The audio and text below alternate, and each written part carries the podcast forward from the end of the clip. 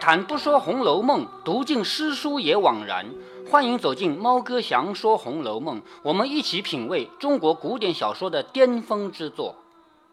好，我们前面看到林黛玉进入了贾府以后，第一个见到的是贾母。贾母看到她，什么话都没说，抱着就哭。然后别人劝她，慢慢的劝好了以后，她开始介绍：这是你大舅母，这是你二舅母，这是你先朱大哥的老婆朱大嫂子。好，你发现没有？她没有介绍任何一个男的，为什么？呃，因为和男，呃，的和女的是不能见面的。因为男的现在不在，男的和女的要见面，只能见自己老婆。比如说贾政可以见到他的王夫人，知道吗？嗯。那么平常男的不都在外面忙活吗？男的有的做官要到朝廷里去上任，有的要到官府里去上任。而且就算他不在做事，他他们也不能哎呀见面。对，就像贾政这样的人啊，要么是在他的就是上任的地方，就当官的地方，要么回来在他的书房，在他的书房有一帮男人陪同，他是不可以来见这些女人的。所以在这里面是没有男人的，明白吗？只有女人，所以让他见了，这是你的大舅母，这是你二舅母，这是你的朱大嫂子，然后说去叫姐妹们来，今天不用上学了。好，古代的小孩特别舒服啊，有什么理由都可以不上学的，老师都管不过来，只有我们家老奶奶说了算。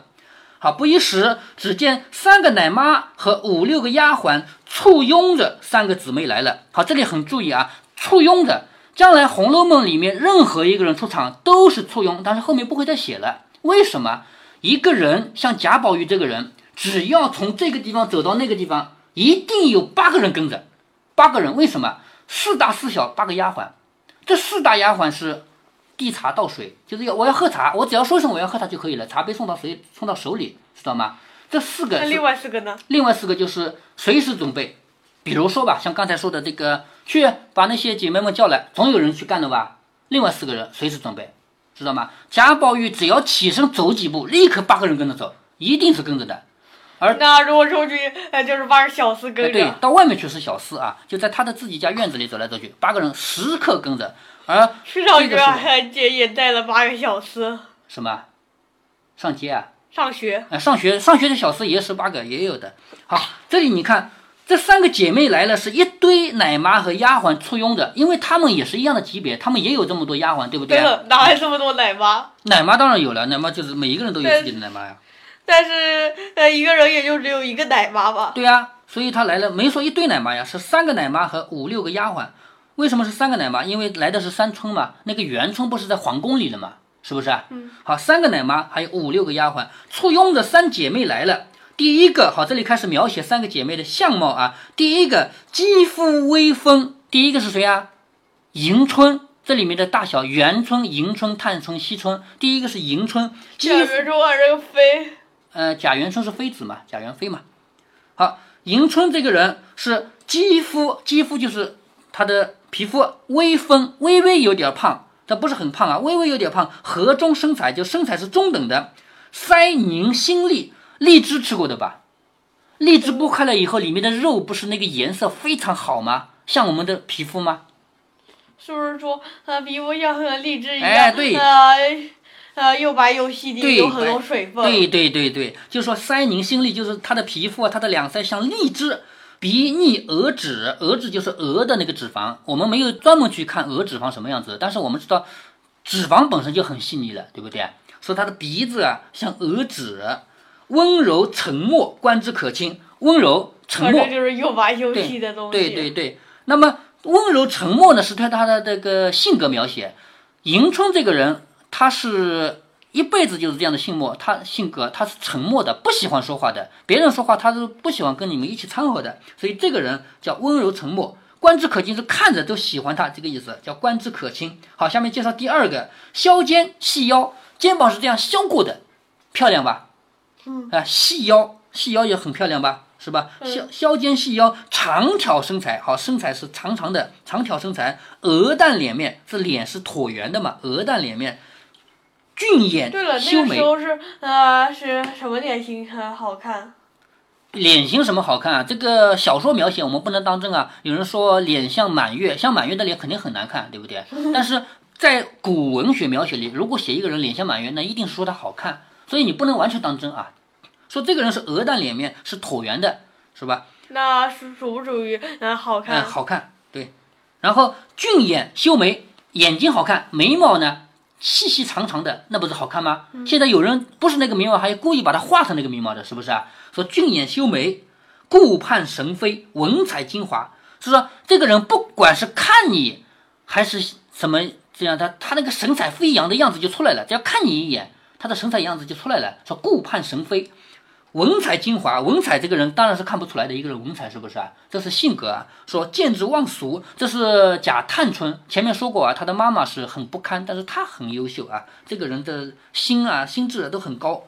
第三个人呢，只有八个字形容，说生良未足，形容尚小。这小丫头年纪还小嘛，生良未足就是还没长大，还没开始发育。形容形容不是我们现在的形容啊，形是指形体，容是指容貌。形体和容貌还小，叫形容尚小。我们现在形容不是这个意思，对不对啊？嗯，好像除嗯除了那个，另外两个都嗯属于漂亮的。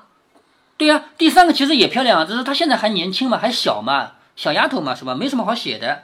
说其钗环裙袄三个人都是一样的装饰，就这三个人，老太太不偏心，穿的都是，还有戴的都是一样的，是吧？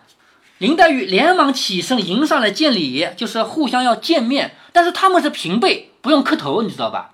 嗯，古代的女子见面就是这样万福，我以前给你做过的吧？万福就是把手这样放在一侧，然后半蹲。那么林黛玉向他们做万福，他们也得向林黛玉做万福，互相之间平辈必须要同样的礼节见面，所以他们互相见面见过了。大家归了座，哈，见过面以后，大家都可以坐下来了。大家归坐，丫鬟们斟上茶来。你看，每个人都有自己的丫鬟，对不对？丫鬟只要看到主人开始有空喝茶了，就必须倒上茶来了。不过说一些林黛玉的妈妈如何得病，如何请医生吃药，如何死了，如何办丧事，就这个事儿总是要谈的。不管你多伤心，这个事儿总是要谈的，因为这是大事，对不对？不免贾母又伤感起来，于是说。我这些儿女，我所疼者只有你母亲一个人，就是我有这么多儿女，但是我疼的谁啊？我就疼你母亲，因为妈妈都是喜欢小的嘛。如果有十个兄弟、十个姐妹，那也喜欢小的嘛，都是这样的。所以我所疼的只有你的母亲。今日一旦先舍我而去，就是我还没死，他就死了。这是白发人送黑发人吧？连面也不能见一见。我今天见了你，我怎么不伤心？说的。搂了林黛玉在怀里，又呜咽起来，就说着说着又哭起来。众人连忙劝，就旁边那些媳妇们，就是邢夫人啊、王夫人，这都不是媳妇吗？媳妇都得劝啊，说你别哭了，哭坏了身子，什么都得劝嘛。众人见黛玉年貌虽小，就是林黛玉啊年纪轻，其举止言谈不俗。好，这里就开始提到了林黛玉这个人是这个书里面最雅的一个人。当然，如果要真要比雅啊，还有一个人说林黛玉俗。就有一个人亲口说你这个人是个俗人，那个人比他更雅，那是后面又提到一个尼姑，那个人的确很雅，很高雅啊。那么如果说撇开他不谈，林黛玉绝对是这里面最雅的一个人。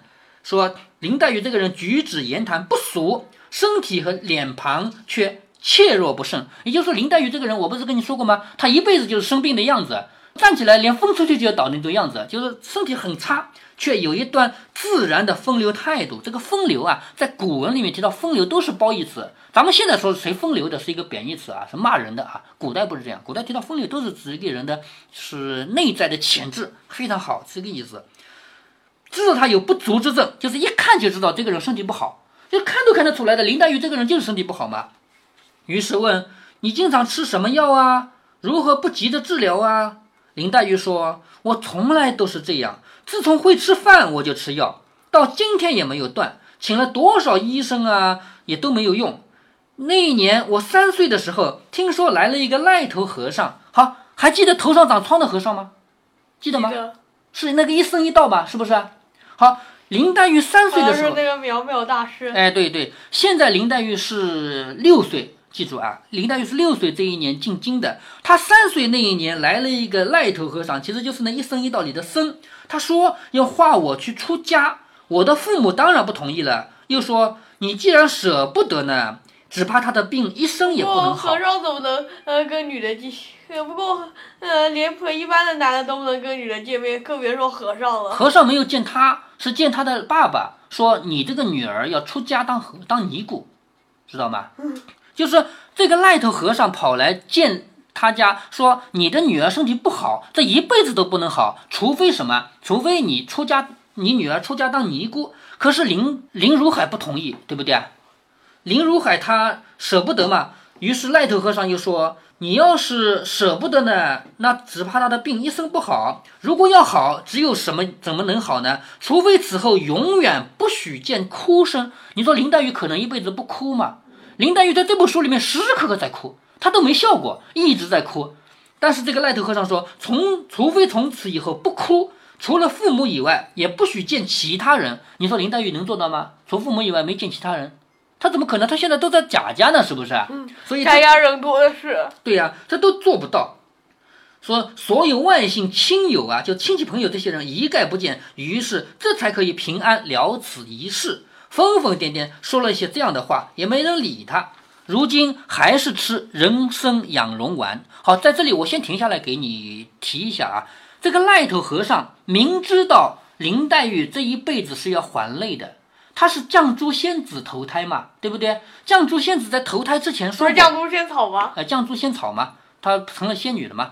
绛珠仙子她投胎以后，到投胎之前，她就说过，神瑛使者拿水来浇灌我，于是我才能活下来。我没有水可以报恩，于是我用一生的眼泪来还给他。就明摆着，这个赖头和尚是知道绛珠仙草投胎以后的命运就是。流干一生的眼泪，从此以后就死掉。他知道这个结局的，可是他去干预这个结局。他说：“你要想病好呢，你就第一，你要么就出家。出家以后，当然就不会去见到神瑛侍者的投胎做人的那个人了，是不是？出家之后尼姑以后，怎么可能见到别人，对吧？这是第一条路。如果你不进，你不出家也可以，那你就一辈子不要见外人。那一辈子不见外人，而且一辈子不要哭，你不就也不能去偿还你的眼泪了吗？”是不是？所以站在这个角度啊，这个佛家人，这个赖头和尚，也就是那个一生一道里的僧啊，他其实是想干预这件事情。明知道这两个人是前世的缘分，前世一个是神瑛侍者，一个是绛珠仙草，到了这一世是要还的。但是明知道他们这个关系，还是要干预，说我就希望你们不去还这个前世的冤孽，你们前世欠了多少水？知道吧？是不是因为啊，这个出家人就是这么想的？对，出家人的想法就是大家都不要去在尘世间太纠缠，在人世间里面，你爱也好，恨也好，不都是人世的事吗？而出家人是不管人世的事的，对不对？所以他就希望所有人都是出家人的心态，所有人都抛弃自己的爱恨情仇。所以站在他的角度，他是跟林黛玉说，啊，他跟林黛玉的爸爸说，这个女孩，你如果实在舍不得出家呢，你还有个办法，就是一辈子不要见哭声，也不要见父母以外的别人。但是这个话当然林家也不肯听，是不是啊？于是如今还是吃人参养荣丸。接下来贾母说，正好我这里正在配药呢，叫他们多配一料就是了。也就是说，贾母这个人，他也吃人参养荣丸。平常也就是说，每一个月，假如说每天一个吧，假如每天一个的话，一个月要三十个，对不对？他不会到外面去买的啊。他们家的人不可能去买药，只会把那个药材买回来自己家做。所以我正好在做这个人参养荣丸，正好你也要，那就多配一料就是了。就是以前配一个人的份，现在配两个人的份啊，很简单的事嘛，对不对？一语未了，只见后院中有人笑着说：“哈哈哈哈！我来迟了，不曾迎接远客。”好，这个话我们回到小说外面啊，这叫什么？先声后人。这个人还没有出来，还在后院呢。你看这个院落的关系，一个院一个院，里面不是一个个小院子吗？是不是？那个人还在后院呢，还在后面一个院子呢，还没过来呢。于是就大声的笑着说：“我来迟了，不曾迎接远客。”林黛玉就呐喊。这里个个人都没声音，在这样的大家族里面，规矩是很严的，没有谁可以随随便便发出声音来的。居然还有一个人这么大声，于是他就觉得很奇怪，心想这个人是谁呢？正想着，只见一群媳妇儿、丫鬟围拥着一个人从后房门进来，就是这个每一个小院，它前后都通的，是不是啊？从后面进来一个人，为什么这个人从后面来呢？因为他住在后面一个院子里，他的院子在后面。贾母的院子在前面，现在林黛玉在贾母院子里。你看这个表，看到贾母院了吗？看到了。贾母院后面是谁的院子？凤姐院，哎，对，凤姐院后面来的这个人叫王熙凤，她住在贾母后面一个院子。她还没来到这儿呢，她就已经说了：“哈哈哈哈哈！我来迟了，不曾迎接远客。”林黛玉就觉得很奇怪，怎么会这样的一个人？然后见一群媳妇儿、丫鬟为佣的一个人从后面进来了。他不是一个人来，是一群人来。也就是王熙凤，她的地位是什么样呢？她的地位是出来就是一群人围着。这些人当然没有奶妈，王熙凤长这么大就不需要奶妈了，是不是？她已经是成年嫁人了嘛，是不是？她是嫁过来的嘛，她不需要奶妈，她有一群媳妇儿、丫鬟，丫鬟是伺候她的，端茶倒水。媳妇儿是干嘛的呢？知道吗？不是男人才有皮肤的吗？这个媳妇儿不是指他的媳妇儿，是别人家的媳妇儿，是他们家主仆，就是历代都是他家的仆人，嫁给他们家的小厮以后是他们家的媳妇儿，不是某一个男人的媳妇儿啊。是指已经嫁人的女人叫媳妇儿，知道吗？为什么王熙凤出来有一群媳妇儿跟着呢？为什么？因为王熙凤她不仅仅是一个贵族人家的一个女人，而且她还是这家人家的管家。王熙凤是管他们家的所有的钱财呀，包括这个事务的。而王熙凤自己一个人是管不过来的，对不对？所以她需要有人帮忙。那那些已经嫁人的媳妇儿，我前面不是说过吗？没嫁人的丫鬟就是丫鬟，倒端茶倒水都他们，铺床叠被也是他们，对不对？已经嫁人的就不需要他们端茶倒水，也不需要他们铺床叠被，干嘛呢？就陪同像王熙凤这样的人，帮着他一起管理家务事，懂了吧？这么大的一个家族，几百个人的家族，每天都要花银子，每天都有收入，每天都有事儿要办，这些事儿不会是贾政啊、贾珍啊这些人去管的。什么贾政？贾政就是他们家男人啊，他们家男人不会管这么细的事儿。男人只管外面，比如说当官的那些事儿，而家里的家务事。贾政不是呃宁，对呀，贾政不是宁国府的吗？怎么跟他们有关系？对，宁国府也有这样的身份的人啊，在宁国府那边也有一个女人在管家，在他们家里管家的是女人，男人是不会管这个事儿的。而管家他不可能自己一个人去管，所以他身边围着一堆媳妇儿。所以王熙凤来的时候，身边围满了媳妇儿和丫鬟。这个人的打扮与众姑娘不同，怎么不同呢？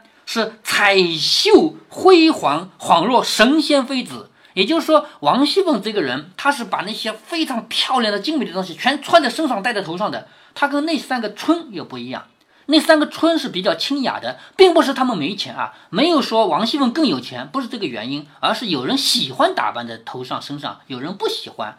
王熙凤呢，因为她不读书，所以呢。他就属于身上带了一点土豪气质，所以他身上带了那么多的东西。好，你看他怎么样的打扮啊？说头上戴着金丝八宝缠珠髻，什么呢？这个钗戴在头上就算了，钗头上还有金丝八宝，还挂了很多珠珠，那头一晃不就是很多珠珠在晃吗？是不是啊？说戴这个东西，那是不是那走路的时候还会响？哎，对，好，而且关着一个朝阳五凤挂珠钗。这个钗呀是五个凤凰，是一只凤凰就算了，是上面雕五只凤凰的钗，挂这怎么雕啊？那个是他们的手工嘛，嗯，工艺做得好嘛。项上就这个项上啊，系着一个赤金盘螭落英圈，赤金就是比较好的黄金啊，黄金还分成色的，是不是？好黄金做的这个项圈是落英圈，裙边裙子边系着豆绿宫绦，宫绦是什么呢？绦就是丝绦，就是这个丝线啊。丝线这个丝线不是普通丝线，是皇宫里那种级别的宫绦，而且是豆绿色。注意，绿色是非常少的，因为古代的染色工艺很难染出绿色来，所以谁穿绿色衣服，咱们现在不在乎什么绿色也不好看，是不是？古代谁穿绿色衣服不得了的富富贵，就是很少的。绿色怎么不好看啊？绿色其实我觉得绿色还没有什么红一点的，或者说淡一点的那种颜色好看，但是他那个时候不一样。然后双横比目玫瑰佩是带了一个玉佩这东西，玫瑰佩身上穿的是什么呢？镂金百蝶穿花大红羊缎窄肯袄，好很多很多词语吧。镂金是什么意思啊？用金黄色的线雕刻出来，镂空的雕刻的。你那个是镂的吧？手摸得出来吗？你那个花，这个花摸得出来，摸得出来就是镂的。就是如果说是凸出来的感觉啊，就是漏的。你现在那个东西不值钱，用机器绣的。以前不都是手工绣吗？是不是？所以以前这个值钱。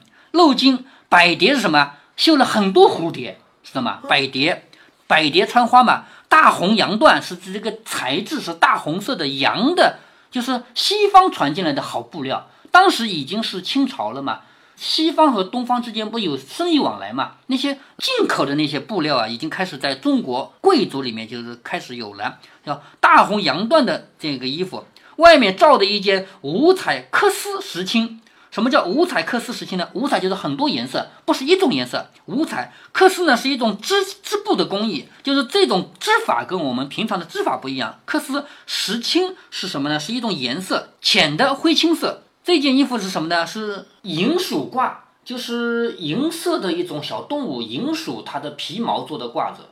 然后下面着的是翡翠撒花羊褶裙，好，羊也是进口的，翡翠是颜色，是不是啊？翡翠色的撒花就是上面有很多花的羊皱裙，就是羊布做的裙。好，从这个可以看出来，这个人一身上下全部是很值钱的料子，很值钱的那些工艺，对不对？是吧？从头顶到衣服到裤子，看出来了吧？嗯，一双丹凤三角眼，它的眼睛啊很美，丹凤三角眼。至于这个丹凤三角眼该怎么画，你可以去找找看，就是眼睛微微有些三角形的轮廓啊，不是正好三角形，那个很难看啊，是吧？两弯柳叶吊梢眉，这个柳叶眉不是很漂亮吗？是不是？窄窄的、长长的，身材苗条，体格风骚。风骚不是贬义词啊，现在说谁风骚是贬义词，古代不是啊。身材苗条总是好看的，是不是？风骚是什么意思？风骚就是有一股风度，是很有气质。粉面含春微不露，下面就写性格了。性格按理说是看不出来的，是不是？可是古人在写描写人的时候，喜欢把性格也写出来。这是古人的古书的特点啊！粉面含春微不露，什么？他的脸啊涂着粉，整天带着笑，看起来笑盈盈的吧？其实非常威风。他威风不需要摆在脸上，不像有的人摆着脸给你看，嗯，不像有的人，他就是一笑你都不敢动了。就这么一个人叫微不露，粉面含春微不露，单纯未启笑先闻，就是还没有张开嘴呢，就先听到他笑了。这个人整天爱笑，是一个阳光派的人，是不是？后面我们也看得出来啊，这个人就这样的性格。林黛玉连忙起身接见，就是这么一个人，在进来之前就哈哈哈笑着，大声笑着，而且来的时候一群人围着一起簇拥着过来，而且身上穿成这个样子，那一定是这家很重要的一个人物了，是不是啊？我跟你讲到过，剧透了一下，这个是王熙凤嘛。所以林黛玉虽然不知道他是谁，连忙起身来见他。贾母笑着说：“你不认得他。”贾母说说什么？贾母没有直接介绍说这个人是谁谁谁，没这么介绍。他说你不认得他，他是我们这里有名的泼皮破落户，就是说这个人是个泼皮。泼皮不是是骂人的嘛？是不是？为什么他要这么说？为什么？开玩笑，能够在外人面前开玩笑，说明咱们俩什么关系啊？非常好，嗯，对不对？说明贾母是很疼爱这个孙媳妇儿的，她不是孙子辈的媳妇儿吗？是吗？贾母非常疼爱这个孙媳妇儿，在外人面前都可以开玩笑说：“这是我们这里有名的泼皮破落户儿，南省称作辣子的，你叫他凤辣子就是了。”那他这样一说，林黛玉敢不敢真的喊疯辣子？不敢。嗯，当然不敢了，是不是？所以林黛玉就愣愣住了，不知道该怎么称呼。于是旁边的姐妹连忙告诉她：“这是莲嫂子，这是贾琏的老婆，这是莲嫂子。贾琏不是你哥哥吗？是不是？这是莲嫂子。”于是。林黛玉虽然不认识，但是她听母亲说过，说大舅贾赦的儿子叫贾琏，娶的就是二舅母的内侄女儿。前面不是给你解解释过吗？是亲上加亲吗？娶的是二舅母王氏的内侄女儿，自幼是很有教养，就从当男人那样养的，是大大方方的一个人。如果一个女的当男的养，就是他会长得很大大方方，是这么一个人，学名叫王熙凤，他知道他的名字叫王熙凤的。于是林黛玉连忙陪笑着见礼，就是以小的见大人这样的礼节来见他，以嫂呼之，就喊他嫂嫂。这王熙凤拉着黛玉的手，上下仔细打量了一回，仍然送回贾母身边坐下来，就是拉着她的手看看，从上到下看看。为什么要看看？为什么？做出一个我很喜欢你的样子啊！你不是远道而来的，刚到我们家吗？我必须盯着你看看这个丫头才呀，不错不错。接下来她要表演啊？啊，在哪？在在贾府呀，在贾母的院子里啊，明白吗？就是说这一块。对呀，在贾母院子里啊。接下来王熙凤要表演了，王熙凤说的每一句话都是表演。但是她表演的很好。她为什么要表演呢？因为她要讨贾母的欢心。王熙凤知道自己怎么说话贾母最喜欢，怎么说话贾母不喜欢，所以她说的每一句话都是贾母爱听的。接下来我们要听听看王熙凤怎么个表演法。